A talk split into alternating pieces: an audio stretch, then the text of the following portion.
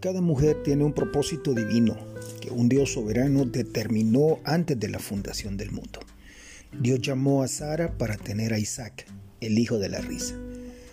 Cuando su útero estaba estéril para probar una vez y por todas a la humanidad, como dice el Evangelio de Lucas capítulo 1 versículo 37, nada es imposible para Dios. Dios llamó a Ruth, una gentil, a salir de su país después de la muerte de su esposo y mirar a la cara demacrada de su suegra Noemi y decir, no me pidas que te deje y que me aparte de ti. Donde quiera que tú fueres, iré yo, y donde quiera que vivieres, viviré. Tu pueblo será mi pueblo y tu Dios será mi Dios. Palabras célebres que están plasmadas en el libro de Ruth capítulo 1 versículo 16. El propósito de Ruth fue demostrar que Dios es un Dios de esperanza. Como gentil que veía la nación judía, ella no tenía esperanza. Su destino era casarse con vos, un hombre poderoso en riquezas, y tener un hijo, Obed, un antepasado de Jesús de Nazaret.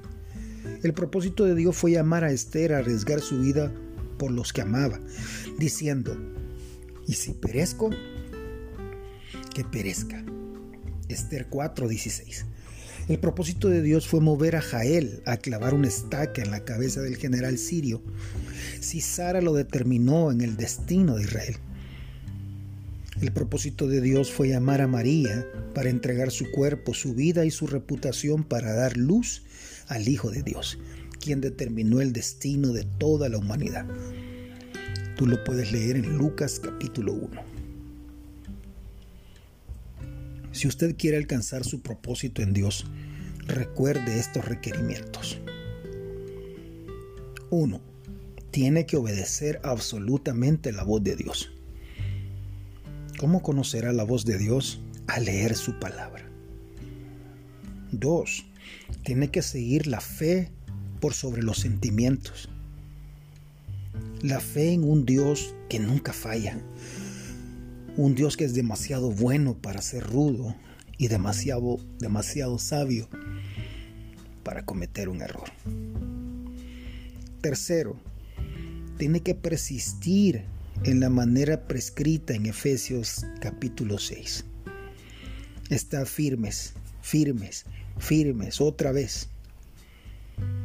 Cuatro, tiene que actuar valientemente una vez que haya recibido la dirección de Dios, actúe basada en lo que Él ha mandado hacer y vea suceder delante de sus ojos los milagros de Dios. Finalmente, sepa que usted es una persona muy importante en el reino de Dios. Aun cuando sus planes sean muchos, los propósitos de Dios prevalecen en su vida una vez que se haya rendido a su voluntad. Sus palabras bendecirán a sus hijos, sus acciones fortalecerán su matrimonio, sus oraciones moverán montañas y su carácter influirá a otros para Cristo. El identificar estos principios como dados por Dios le ayudará a cambiar el mundo hacia el Dios de Abraham, Isaac y Jacob y más allá de toda sombra de duda, usted sabrá que no hace falta un vecindario para criar un hijo, sino un reino, el reino de Dios. Efesios capítulo 1, versículo 4. Según nos escogió en Él antes de la fundación del mundo, para que fuésemos santos y sin manchas delante de Él. Soy tu hermano y amigo Walter Díaz. Dios te bendiga.